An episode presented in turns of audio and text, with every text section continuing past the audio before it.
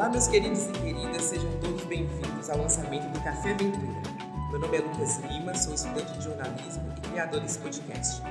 O Café Aventura é para você ouvir tomando aquele cafezinho no final da tarde, onde você escutará diversas histórias para lá de interessantes e vai poder se divertir com a gente. Hoje, em especial a abertura do podcast, falaremos sobre literatura, o sertão norte-mineiro e muita, muita viagem. Para conversar com a gente, eu convidei a grandíssima Carla Celene. E Carla, é um prazer imenso te ter aqui para bater esse papo. A alegria é toda minha.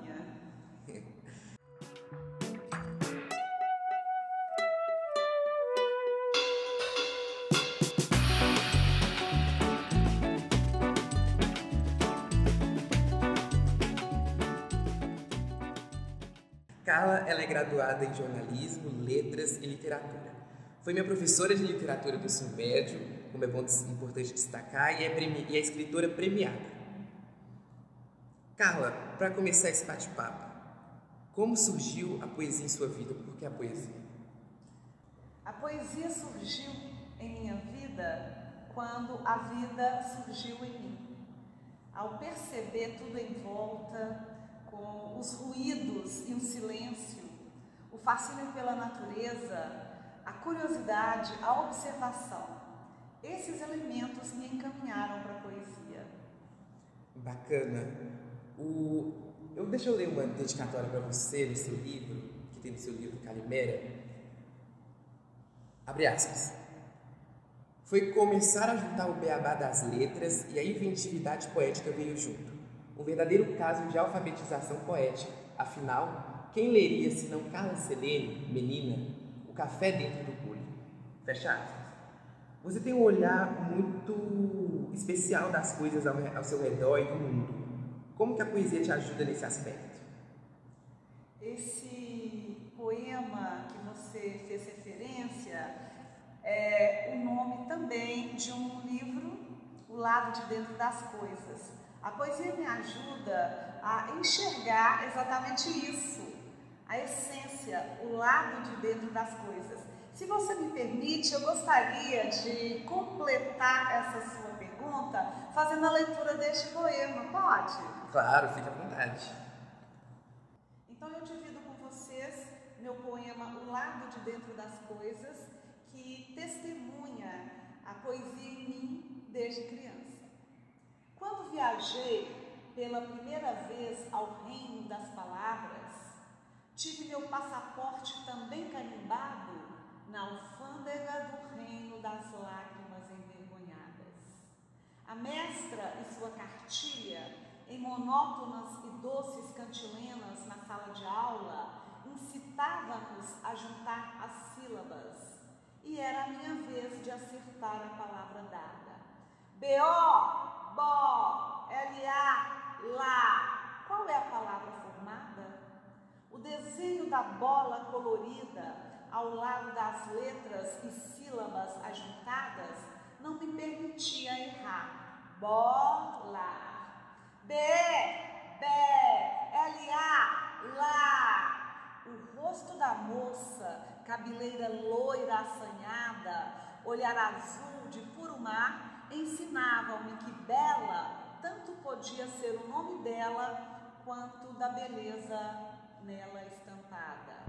B-U, Bu, L-E, Lé. Naquela altura da lição, meus olhos já não viam apenas evidências, atravessavam formas físicas e aparências, enquanto a mestra, ante o desenho do bullying, aguardava.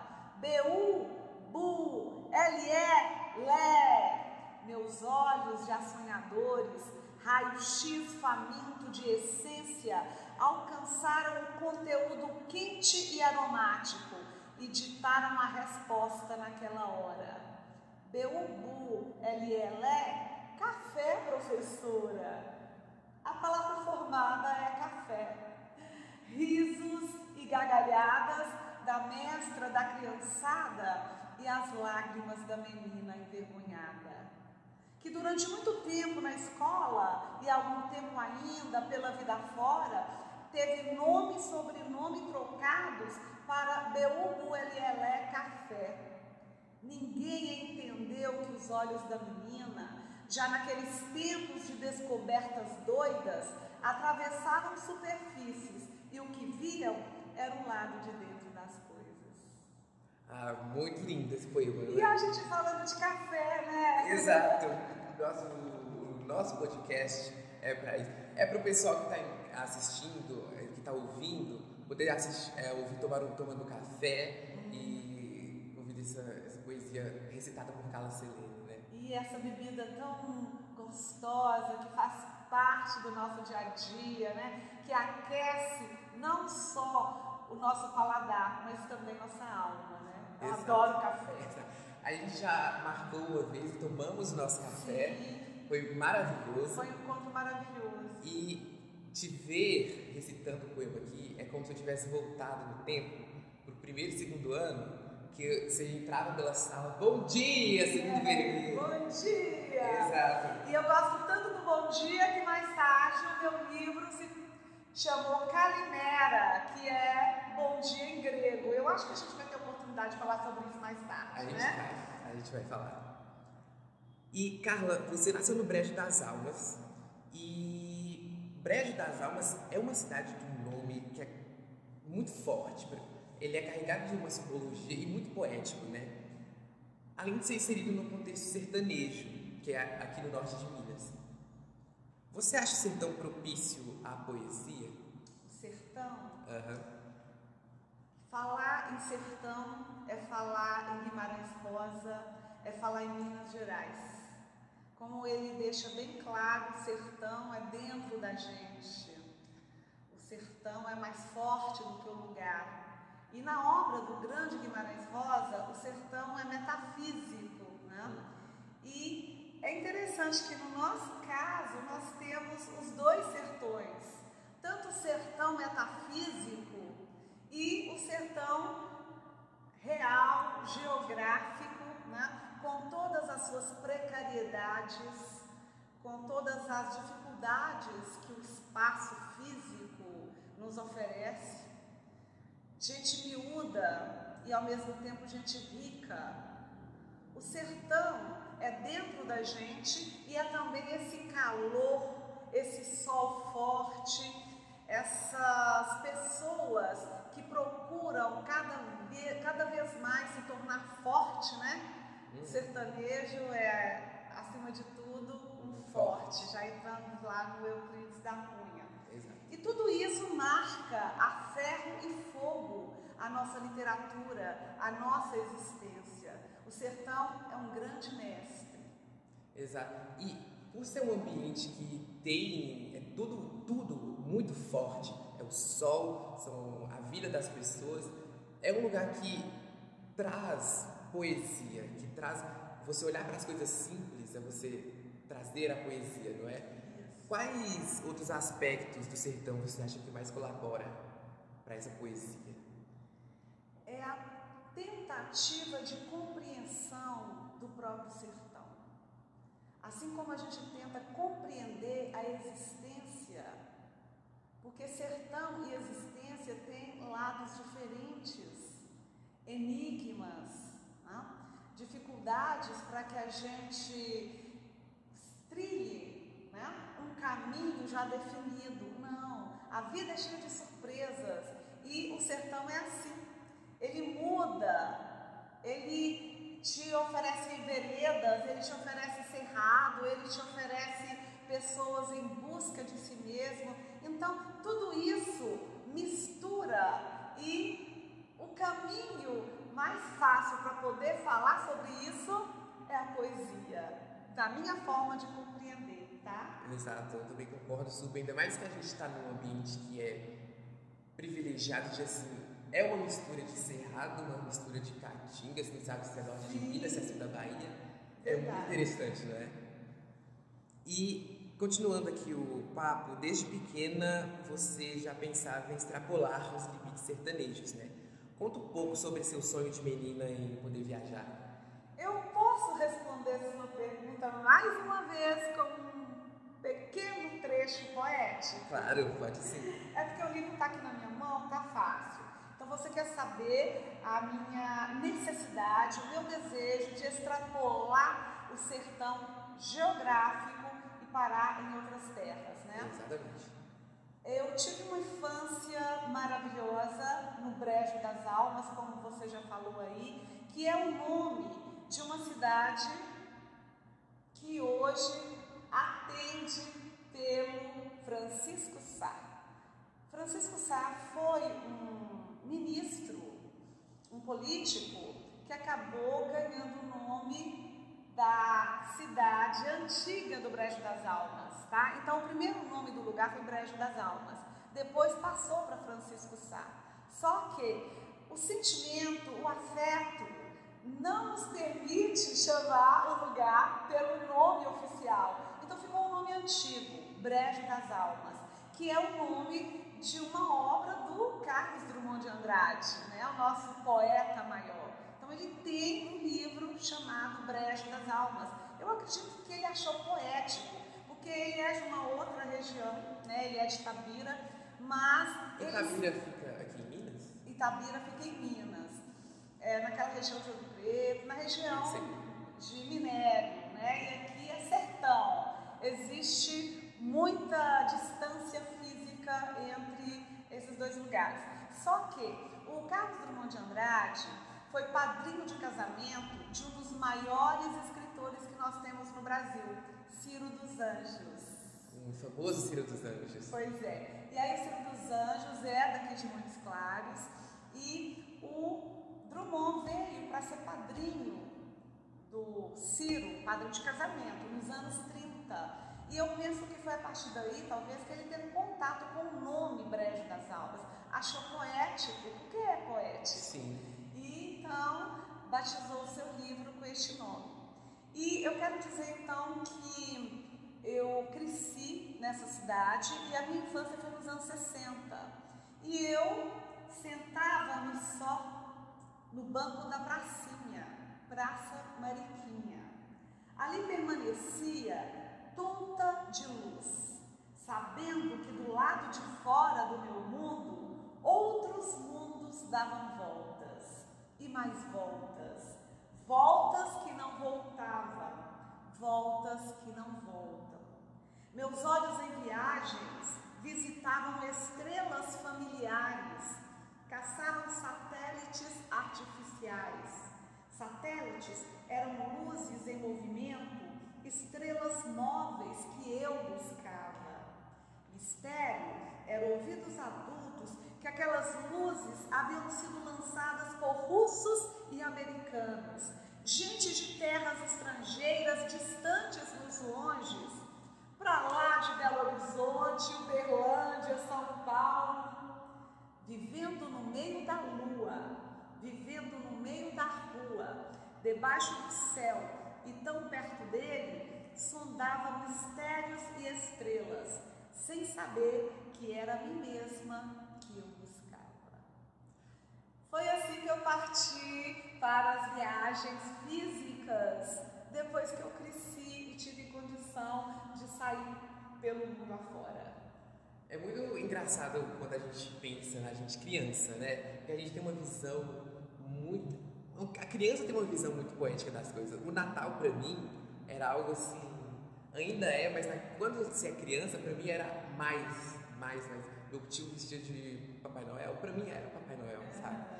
E isso de quando você fala sobre quando você teve a poesia em sua vida, que você começou a juntar o beabá, eu também me vejo porque eu aprendi a ler com 3 anos de idade. Olha que chique. Então, aí eu saía, eu fui, no primeiro ano em que eu entrei no prezinho, eu nunca esqueci de nenhum dos meus professores. E a minha professora do prezinho, ela colocava assim no quadro as sílabas e a gente começava primeiro a aprender o alfabeto, só que já aprendendo o alfabeto, eu começava a juntar sílabas.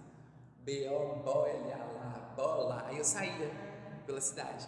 Então, essa ligação com as letras e com a poesia que você tem, eu também me, me vejo e é muito especial isso. Muito especial. É outra dimensão que a vida toma a partir do momento que a gente desenvolve essa paixão pelas palavras, pelas letras, pela oportunidade né, de expandir mesmo e atingir novos horizontes. A literatura nos permite isso, a poesia nos permite isso, a arte nos permite isso, né? Exato.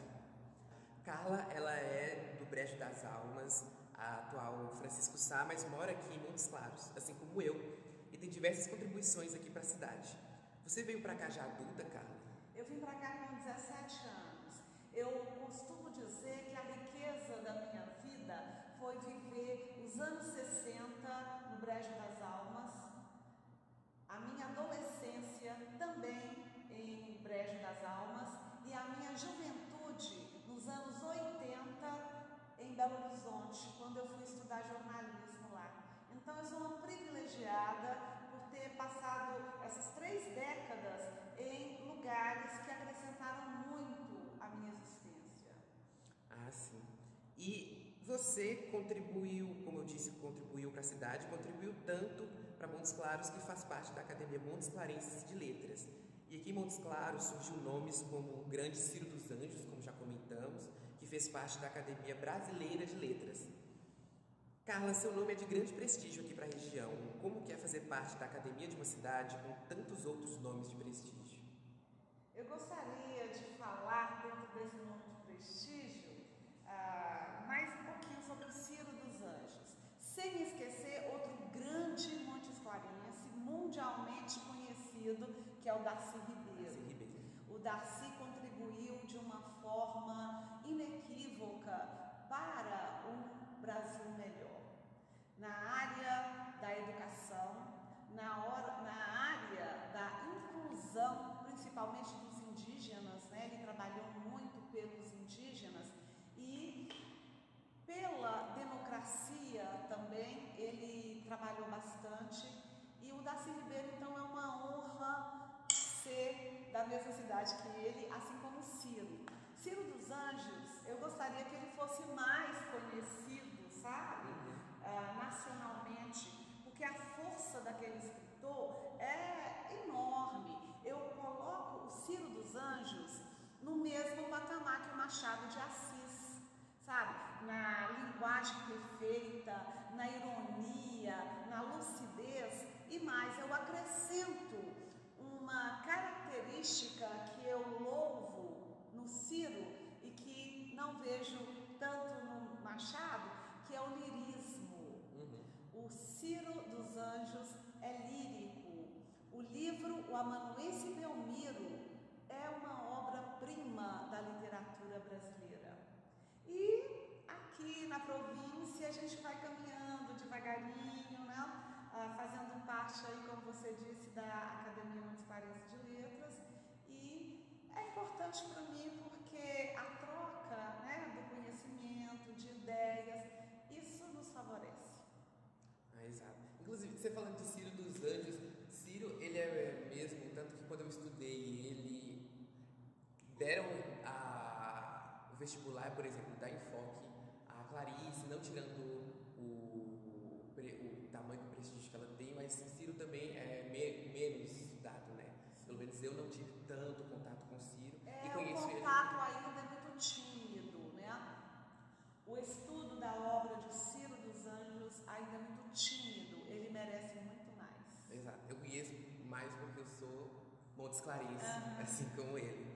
E entrando nas suas aventuras pelo mundo, você escreveu uma espécie de diário de bordo, digamos assim, em 2019, sobre quando você subiu ao Pico da Bandeira e descreveu em uma série de 12 posts essa viagem de maneira profunda e com seu jeito de olhar o mundo. Você tirou grandes lições de vida nessa viagem e eu gostaria que você falasse um pouco sobre esse aprendizado que te engrandeceu como pessoa para o pessoal que está ouvindo a gente. Pois é, rapaz, eu saí daqui do norte de Minas para escalar a montanha o Pico da Bandeira. Foi uma experiência inesquecível. Percebi que é preciso estar preparado em todos os sentidos, fisicamente e principalmente psicologicamente. Eu já saí daqui preparada, sabendo o que, que eu ia ter pela frente. Eu cuido do meu corpo, eu tenho uma boa agilidade física, faço ginástica, corro, etc e tal. E a mente é que precisa mais estar preparada. Então foi uma viagem muito intensa. Nós começamos a andar em direção ao pico da bandeira às 11 horas da noite para pegar o sol nascendo né, no, na manhã seguinte. E um frio terrível, 3 graus lá em cima, ah, abaixo de zero, e a gente percebe o esforço que é. E nessa caminhada eu aprendi a necessidade de confiar no outro, porque você não pode fazer sozinho. Houve um momento que eu machuquei meu pé, mas eu tive pessoas que me ajudaram tá, a continuar naquele caminho cheio de pedras, naquele caminho íngreme, vencer a dor. E se você tem uma pessoa em quem confiar, fica mais fácil segurar a dor. E tem momentos que você se desconhece, sabe? Às vezes a minha respiração ficava tão ofegante que fazia um barulho que eu desconhecia. Teve um momento, lá para mais da meia-noite, que eu escutava esse barulho à minha volta. Eu falei, gente, tem algum bicho por aqui, tem algum animal selvagem. Depois eu percebi que o bicho era eu, sabe? Eu não esqueci disso. Aí é preciso ver as, as nossas limitações. O momento que você fala, não, eu não vou dar conta. Naquele momento do eu não vou dar conta, é o momento que você fala assim, não, eu sei que eu vou conseguir. E aí a viagem continuava, a caminhada continuava. Tem momento que você está totalmente sozinho consigo mesmo e tem momento que você está com o outro. Então tudo isso faz parte. É uma viagem para dentro de nós mesmos. Foi isso que eu aprendi nas dificuldades de escalar uma montanha. É um daqueles acontecimentos que você tem uma ideia do que te espera, mas chega lá, você descobre que não, que é mais do que aquilo, né? Exatamente. Às vezes eu ficava assim, gente, será que eu faria isso outra vez? Será que vale a pena sentir tanta dor, tanto desconforto? Menino, na volta, pensa bem, chega um momento que a gente está dentro de uma nuvem, sabe? Por causa da, da altitude, aí a nuvem pega um pedaço da montanha e aí eu falei assim, cara, eu alcancei o céu, céu. o paraíso, sem precisar morrer. e o sol, assim, recém-nascido, e aquela umidade, aquele vapor da nuvem, é uma experiência magnífica. E eu gostaria muito que você contasse para o pessoal a história do chale. Hum, é, olha só, eu fui muito bem preparada com agasalho você ter uma ideia, a roupa que eu usei, já me falaram que tinha que ser assim, tá? A roupa que eu usei foi a mesma roupa usada quando eu estive no Vale Nevado, Chile, uh, 10 graus abaixo de zero. Você tem uma ideia do frio que a gente sente lá no alto da montanha. E, além disso, eu estava com um chale, sabe? E caminhando por trilhas, escuro, só a lanterna. Houve um momento que eu perdi o meu chale. No meio do mato, eu sabia que eu não ia conseguir encontrar aquele chale. Para falar a verdade, eu demorei para descobrir que eu tinha perdido o chale, sabe? Tão focada que eu estava no caminho. E ao chegar no alto da montanha, o corpo parou, né? esfriou, e aí, cadê meu chale? Eu não achei. Quando eu voltava, procurava por todos os lados o chale, não via, né? naquela esperança boba né? que eu não ia encontrar o chale. Ao voltar para a pousada, eu encontrei com uma das companheiras de viagem que, chegando numa casinha de pedra no meio do caminho, ela não deu conta de continuar. Tem essa opção, sabe? Chega numa casinha de pedra, é um momento de decisão. Ou você continua sabendo pela frente vai ser muito mais ah, difícil, ou você fica ali. Eu continuei e essa companheira de viagem ficou na casinha. E se continuasse obrigada a ir até o fim, né? Exatamente. Aí não teria mais outra casinha de apoio como aquela da metade do caminho. E então, no dia seguinte, quando eu voltei para a pousada, eu vi uma moça chegando com o meu chale na mão. E aí ela me devolveu o chale e eu achei a coisa mais estranha. Então ela me disse, olha que interessante, ela me disse que ela estava lá na casinha, morrendo de frio, porque ela não estava com roupa adequada para passar a noite. Pensa, quem ficou na casinha teria que esperar o sol nascer para poder voltar para a cidade, tá? E aí ela falou que estava lá sentindo muito frio, desconfortável demais, sentindo dores de tanta, tanto frio. E aí chegou uma pessoa com o chale na mão e falou: Olha, eu estava vindo no caminho e encontrei esse chale. E outra pessoa que tinha optado por continuar na casinha falou: Ah, é da caminhante de Montes Claros e aí entregou para que estava despreparada em termos de agasalho e ela se agasalhou no meu chale. E ela disse: se não fosse o seu chale, eu ia morrer de frio essa madrugada. Sabe? Então eu falei: como que as coisas acontecem, né? De repente você pensa numa perda, mas aquela perda é um ganho. E algo que você pensa que você não vai recuperar, de repente está ali, voltou para sua mão. O Charlie está comigo até hoje. e essas, essas brincadeiras da vida, do universo, você acha que é coincidência ou não? Ah, eu gosto mais da palavra sintonia, sabe? Uh, causalidade ou casualidade, existe diferença entre essas palavras, mas eu prefiro a palavra sintonia. De repente você precisa estar sintonizado com o universo e as coisas você. E existem mais histórias de transformação pessoal em outras viagens que você fez? Ô Lucas, toda viagem precisa continuar depois que acaba. Nesse meu livro mais recente, Calimera, que é um diário de bordo poético ah, pela Turquia, Grécia e a Alemanha, eu digo isso. Uma viagem não deve terminar em si mesma ela precisa continuar em nós. Por quê? Porque existem pessoas que viajam, que gastam milhões e voltam do mesmo jeito, cara. Eu fico com pena, sabe? Então, qualquer viagem que você faz, ela precisa continuar em você mesmo. A gente vai para voltar melhor. Então, toda viagem, se você permitir, vai te trazer uma bagagem incomensurável e vai enriquecer a sua existência. Então, é aprender a cada passo. Uhum. Eu coloco isso em prática. É, acho também que é a mesma coisa no dia a dia, né? no cotidiano. Exatamente. Se você, no final da noite, você vai dormir e aquele dia, sabe, foi um dia assim que.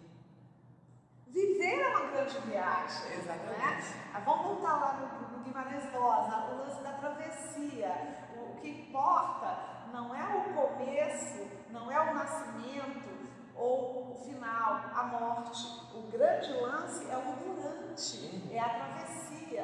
Essa travessia é uma viagem. O dia a dia nos permite isso. E eu fico muito triste porque as pessoas não percebem a chance maravilhosa que está ali na sua mão. Tudo bem que eu adoro viajar, eu me permito isso porque eu passei a minha vida sonhando com viagens por lugares exóticos e tenho feito isso depois que a vida me possibilitou, sabe? Mas o dia a dia é uma viagem. Nossa conversa aqui é uma viagem. o... Em 2018, você fez um roteiro muito louco. Que você foi para Cartagena ou Cartagena? É, Cartagena, Cartagena. em espanhol. Era em português? Cartagena. Cartagena na Colômbia e de lá você foi direto para BH para ver o show do Roger Walters, integrante do Pink Floyd. Isso, Roger Walters. Como que você preparou esse roteiro? Olha, é, eu gosto demais da banda Pink Floyd, desde a adolescência, aquele rock progressivo, que é uma viagem, cara. Pensa, música de 16 minutos, né, com aquela só instrumento e luzes. É uma viagem, é uma coisa psicodélica mesmo, né? E aí eu cresci e outra grande, vou fazer uma pausa aqui para falar, que outra grande influência na minha vida é a música, sabe? Então eu escuto uma música, eu penso num poema. E a importância do Pink Floyd na minha foi assim, porque permitia várias viagens. De repente, em 2018, eu estava com uma viagem marcada para a Colômbia, porque eu queria conhecer Cartagena, o Cartagena, a, o Gabriel Marques, né, um grande autor de 100 anos de solidão. Então, me atrai muito. E tinha, na mesma época, uma viagem, uma, perdão, uma, um show né, do Roger Waters acontecendo, um turnê pelo Brasil, inclusive por, momento, por motivos políticos, foi muito polêmico, porque ele adotou uma postura humanista no momento que o Brasil estava com outros interesses, né? e ele foi muito elogiado, mas também foi muito perseguido. E foi muito louca essa viagem porque eu estava saindo da Colômbia com viagem para o Panamá, do Panamá e para Belo Horizonte. Choveu muito lá na Colômbia e atrasou o nosso voo. Quando eu cheguei no Panamá, meu voo para Belo Horizonte já tinha partido. Eu falei, meu Deus, pai, esperei a vida inteira para assistir ao show um integrante do Pink Floyd e voo. E foi interessante porque isso aqui foi bem bacana, toda a assistência que a empresa aérea nos deu, sabe? Eu estava com duas colegas. Então a gente foi para um hotel cinco estrelas que eu jamais pagaria, sabe?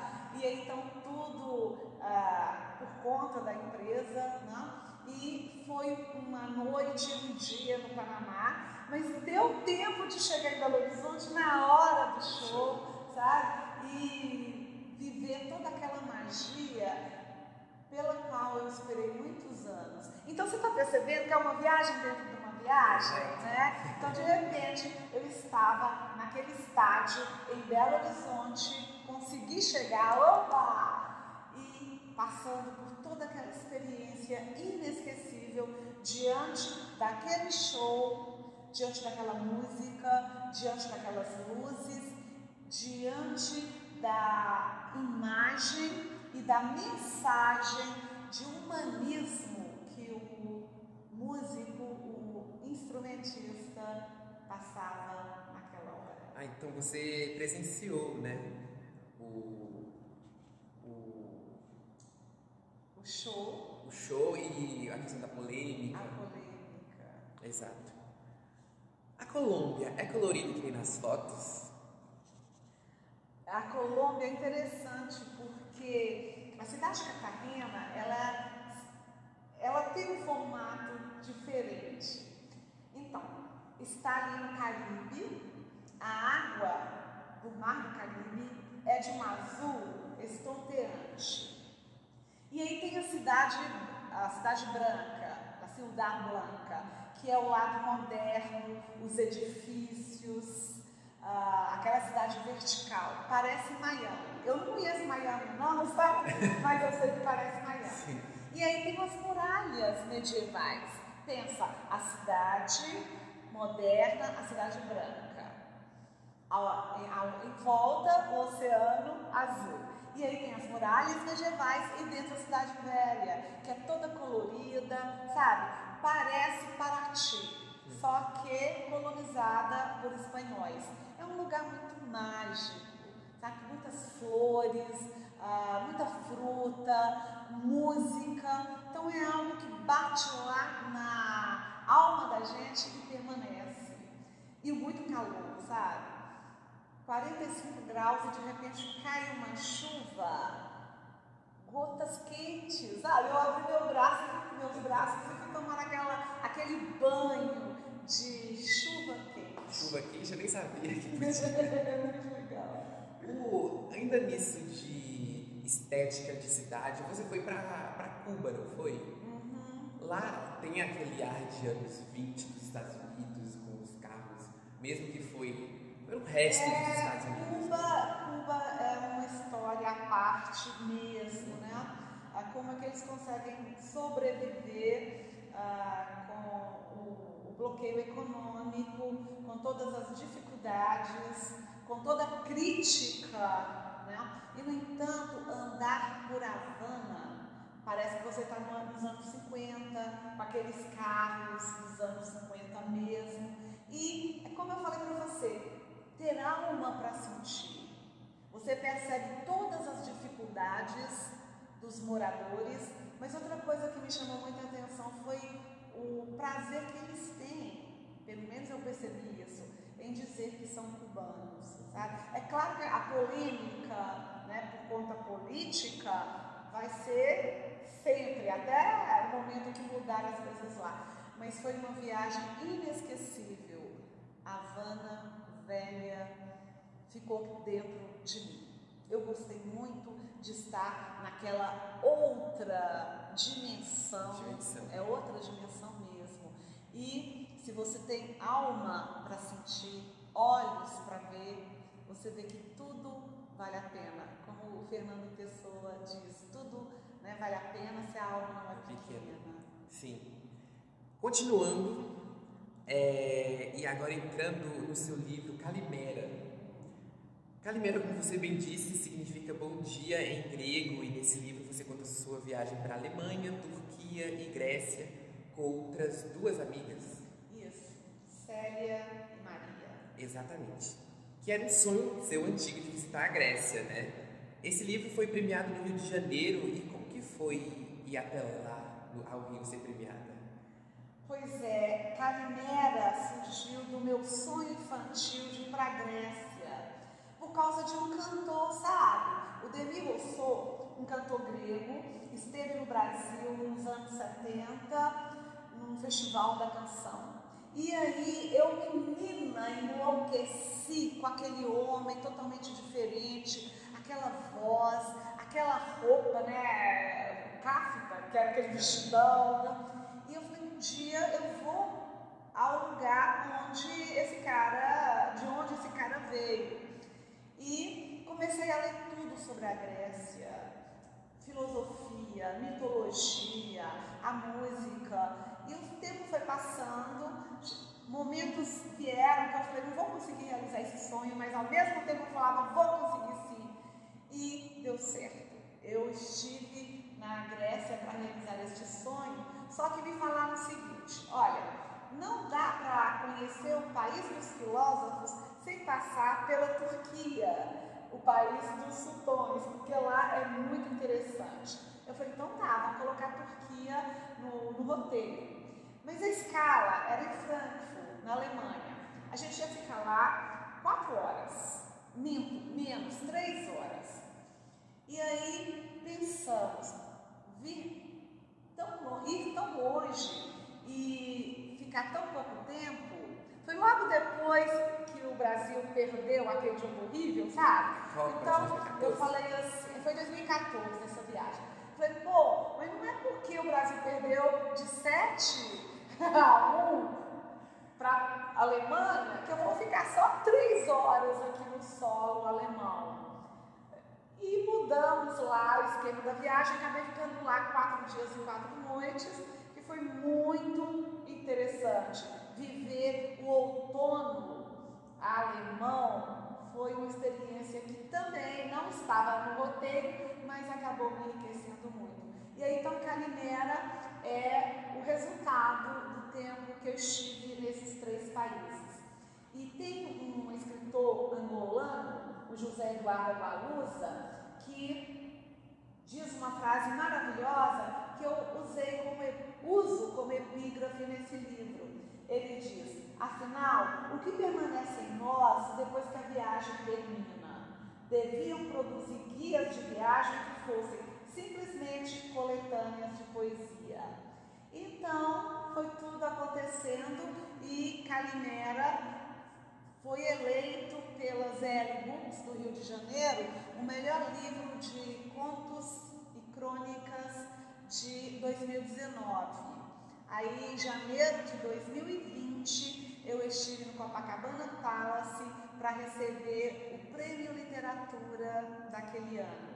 É interessante que essa recepção no Copacabana Palace aconteceu no dia 26 de janeiro de 2020, ano passado, né, início do ano passado, e ainda não passava pela minha cabeça que poucos dias depois o Copacabana Palace estava fechado, estaria fechado, como o país inteiro por conta da Covid.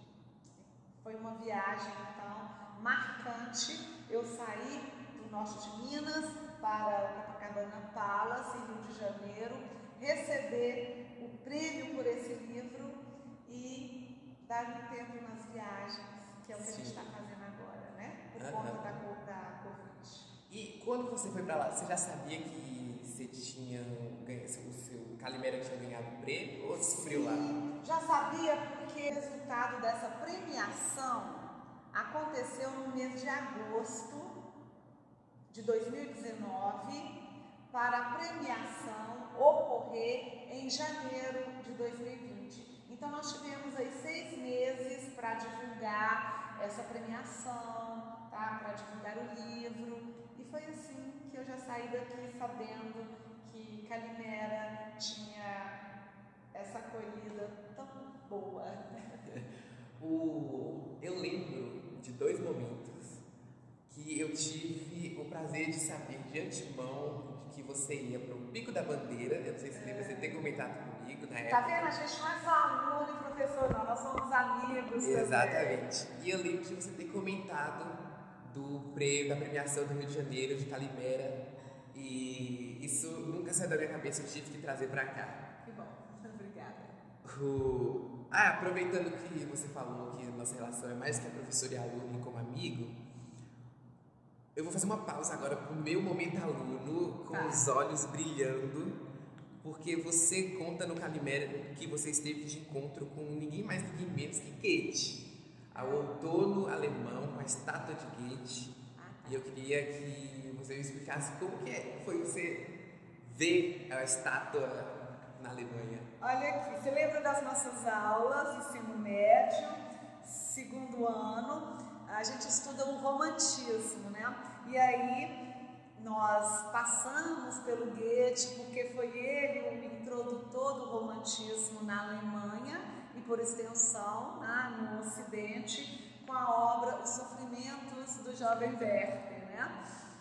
E aí ah, eu descobri quando eu comecei a estudar sobre o hotel onde a gente ficaria hospedado, que lá no hotel tinha um bar chamado Goethe, porque ele nasceu em Frankfurt, né? Aí de repente eu já comecei a viajar no bar virtualmente, porque foi através né, da internet. E aí eu dizia, meu Deus, quando eu estiver sentada lá naquele bar, com um copo de cerveja na mão, eu vou lembrar daquelas coisas maravilhosas que eu li né? na obra de Goethe. Né?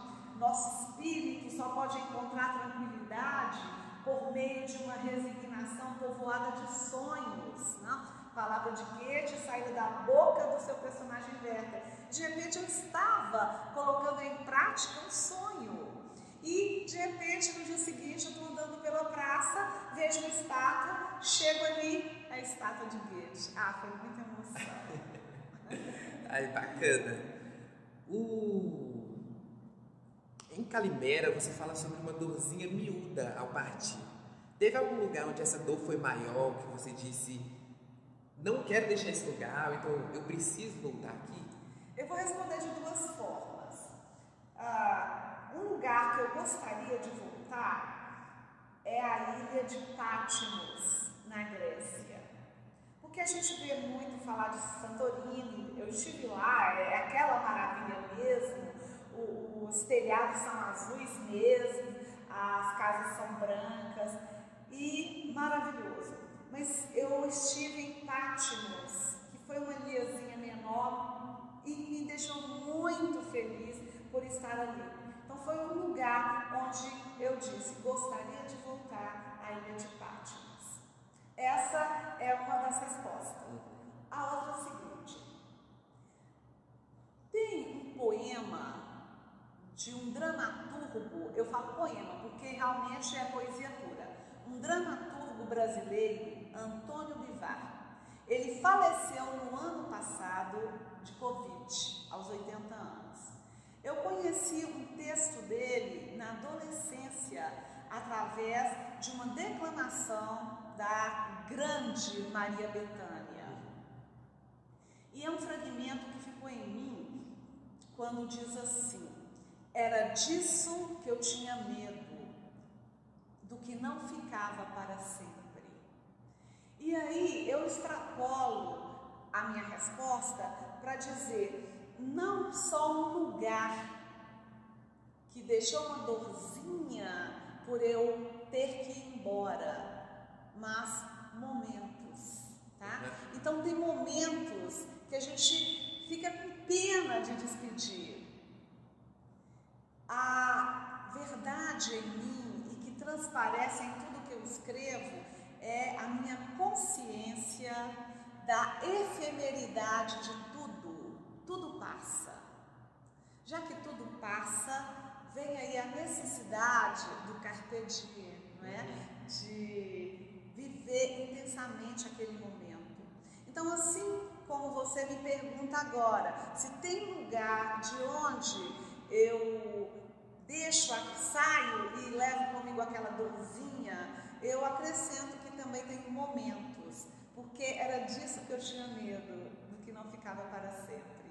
Então eu vivo com medo porque nada fica para sempre. E qual é o remédio para esse, esse medo? Viver intensamente o momento. Exato. É isso que eu procuro fazer.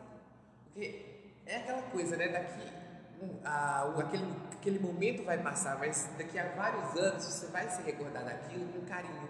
Exatamente, né? Então, é o, a viagem não pode terminar em si mesma. Exato.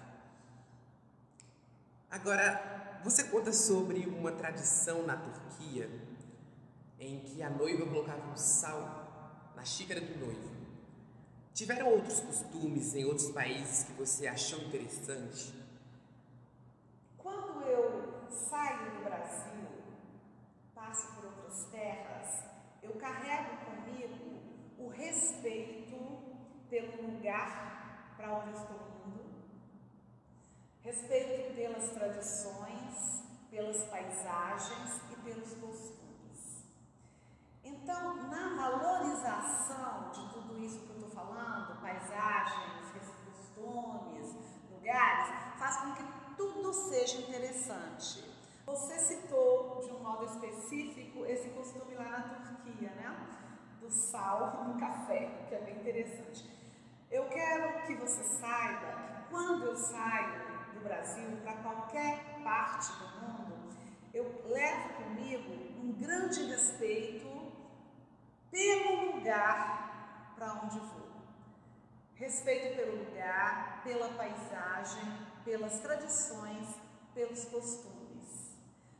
Sejam costumes banais ou exóticos, eu vou com um olhar de respeito.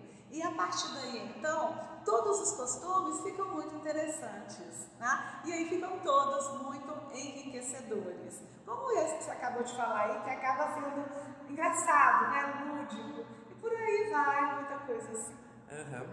Você, você se sente como no mundo de Sofia quando você viaja?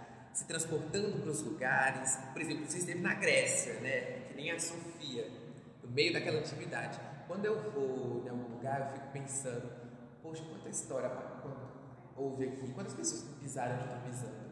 Você também se transporta?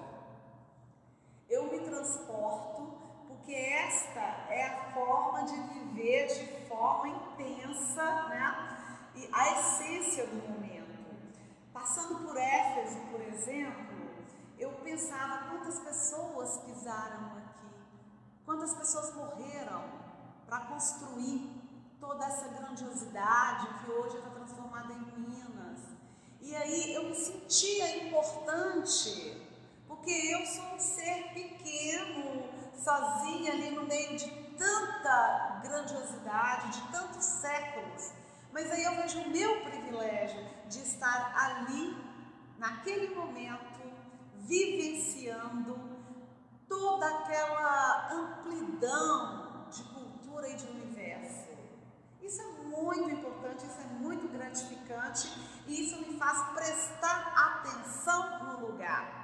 Eu costumo dizer que é preciso prestar atenção dentro da gente mesmo e na estrada e no local. Né? Então, esse complemento que se dá é você e o lado de fora, é o interno e o externo se unindo para atingir a grandiosidade, a imensidão de tudo.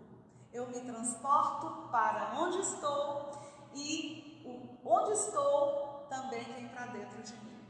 É importante, né, você viver aquilo de forma intensa. O... E para encerrar, eu não poderia deixar de falar sobre quando você foi confundida com a Rita Lee. Porque, Carla, vocês se parecem tanto, tanto, tanto, tanto. E conta essa história pra gente, por favor. Não dá para não tocar nesse assunto, não? Toda entrevista pela qual eu passo vem essa pergunta em torno da semelhança física entre Rita Lee e essa que está aqui diante de você. O cabelo vermelho, ah, o jeito debochado de ser, ah, também o formato do rosto. Aqui, Parece bastante. É, essas maçãs assim, meio Rita Lee. Eu costumo dizer, olha, quando eu crescer, eu quero ser como ela.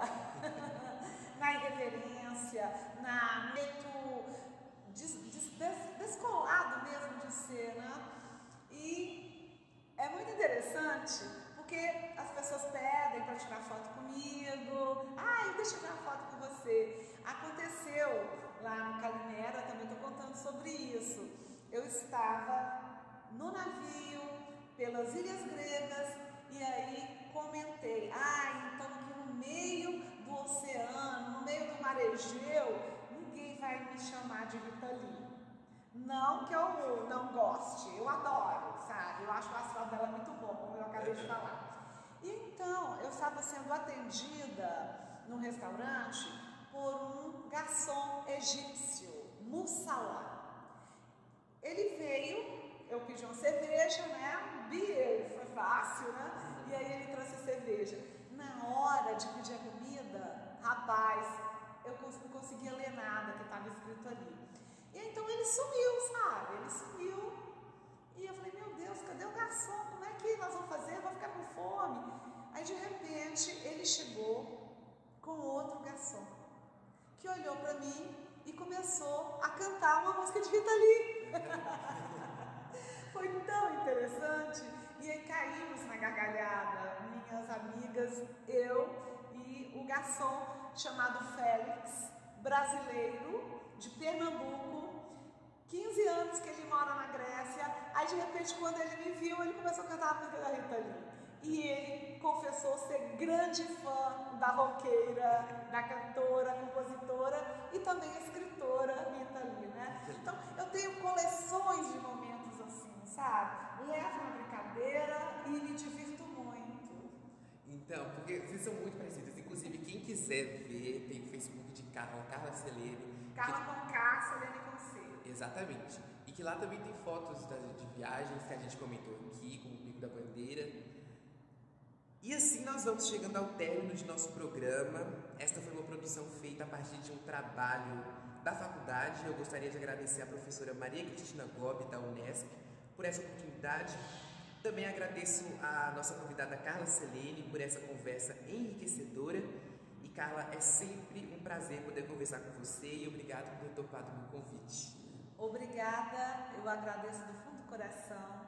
Muito bacana essa nossa conversa e fantástico esse trabalho. Parabéns, eu tenho certeza que você vai ser um grande profissional, você é um cara muito humano, tem um olhar bastante interessante por tudo. Isso conta muito na profissão que você escolheu.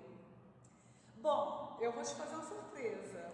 Oh, meu Deus, Aqui, como eu disse para você, em janeiro de 2020 eu estive no Rio de Janeiro para receber o prêmio por Calimera. E aí você não me perguntou qual foi a viagem mais recente, porque eu nunca digo minha última viagem, sabe? Eu falo a minha viagem mais recente. Qual foi a sua viagem mais recente, internacionalmente falando? Fiz um safari para África. Um safari. Carla, você É sabe? porque você não estava mais aqui, você já tinha Então. viajado. Então, em junho de 2019, meu aniversário, eu me dei de presente um safari para a África, África do Sul, e foi uma coisa maravilhosa. Agora, você pode contar para os seus ouvintes o que está pendurado aqui no meu pescoço? É um colar com vários broches com a imagem de um elefante cada um. Sim. E você comprou em safari? Sim, eu Da comprei África? na África do Sul. Só que eu comprei dois. Para mim e outro que ficou guardado porque eu não sabia para quem eu daria. Ah, eu coloquei na minha cabeça que esse colar é que eu escolheria para quem ele deveria ir. Quando eu te encontro aqui, eu estou vendo que você tem tudo a ver com esse colar. Você gostaria de receber um? Ai, eu claro que eu gostei. Não é o meu, o meu tá aqui e o outro tá aqui na minha mão, que eu trouxe pra te dar. Vou te dar aqui agora. Muito obrigado, Carla. Nossa, se te falar, uma das viagens que eu mais sonho em fazer é para a África, para fazer um safari. E, nossa, muito obrigado pelo presente, de verdade. Você merece, e você merece muita luz no seu caminho. Obrigado. Ah, e uma pergunta: você viu os leões, os girafas? Vi, ah, dizem que um safari fica completo quando a gente vê, consegue ver os cinco maiores animais. A girafa, o leão, o rinoceronte. Ai, eu não vou saber falar os cinco Uhum. agora não, mas foi completo porque eu consegui ver, tá? Aí o que me surpreendeu, o frio, cara. Quando a gente Frio? pensa na África, a gente pensa no calor, né? Então, Mas então, frio, a gente, porque a gente sai antes do sol nascer. O sol nascendo na maravilhoso. Mas o frio, 8 graus, 5 graus, surpreendente, né? então, de noite, né? Sim, na madrugada, na manhã, só mais tarde que esquenta um pouquinho, mas faz frio. Ah, e tem outro pedaço que eu preciso falar. O quê? O Cabo da Boa Esperança, eu fui lá. Não, conta pra gente, por favor. Gente, então de repente eu estava na esquina do mundo, pensa, né? Lá no Cabo Esperança. Na pontinha, assim, né? É, na pontinha. E sabe, Lucas, eu gostaria de falar, deixar bem claro que eu, eu conto essas experiências, mas sem qualquer peso de vaidade. Você me conhece, você sabe que vaidade Eu- não faz parte de mim, arrogância não faz parte de mim. Ah, eu sou da humildade, Exato. né? Eu sou de da alegria sentido de achar que as pessoas devem sonhar, buscar realizar esses sonhos. As coisas parecem impossíveis, mas podem ser possível, né? O sonho, aquela questão Exato. foguete que a gente falou. Então eu conto isso ah, pelo prazer de estar viva aqui e agora, pelo prazer de me possibilitar ir além dos horizontes, tá? E voltar na humildade de saber que eu não passo de uma poeirinha dentro Exato. de tudo isso. Não, e você transparece isso, né? Porque você é uma pessoa humilde, uma pessoa que conversa com todo mundo, uma pessoa que tem um jeito alegre, cativante. E a gente vê isso, e o pessoal que está ouvindo vai perceber isso pela sua voz, porque você passa isso até pela sua voz, pelo jeito de falar, enfim. De novo,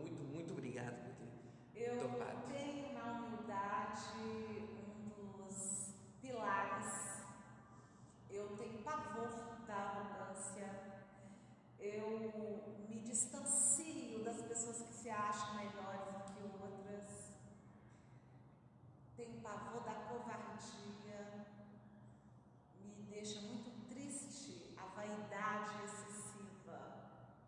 Só para falar um pouco de mim, uhum. tá? e a gente está aqui, enfim, mais uma vez, muito obrigado. E eu também gostaria de agradecer a você, caro ouvinte, que nos acompanhou nessa aventura. Espero encontrá-los numa próxima oportunidade.